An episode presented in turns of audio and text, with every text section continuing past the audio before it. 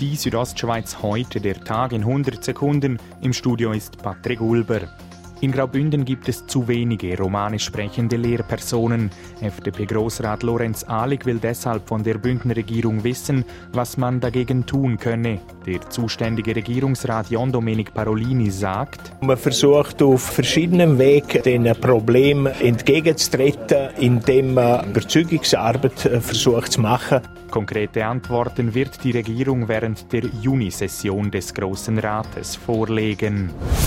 Das Berufsschulhaus Promulins in Sameden wird saniert. Der 40-jährige Bau habe seine Lebensdauer erreicht, schreibt die Gemeinde in einer Mitteilung. Die Sanierung kostet rund 12 Millionen Franken. Der Baubeginn ist im Frühjahr 2021 vorgesehen.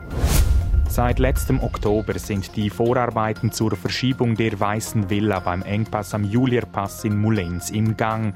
Das Gebäude wird um acht Meter verschoben. Es ist eine normale Distanz, wenn man so kann sagen, aber nicht relevant aufs Gelingen oder auf die Vorarbeiten, die wir tätigen Sagt Kurt Brüllhardt, Ingenieur der zuständigen Firma ITEM. Dank des milden Winters komme man gut voran.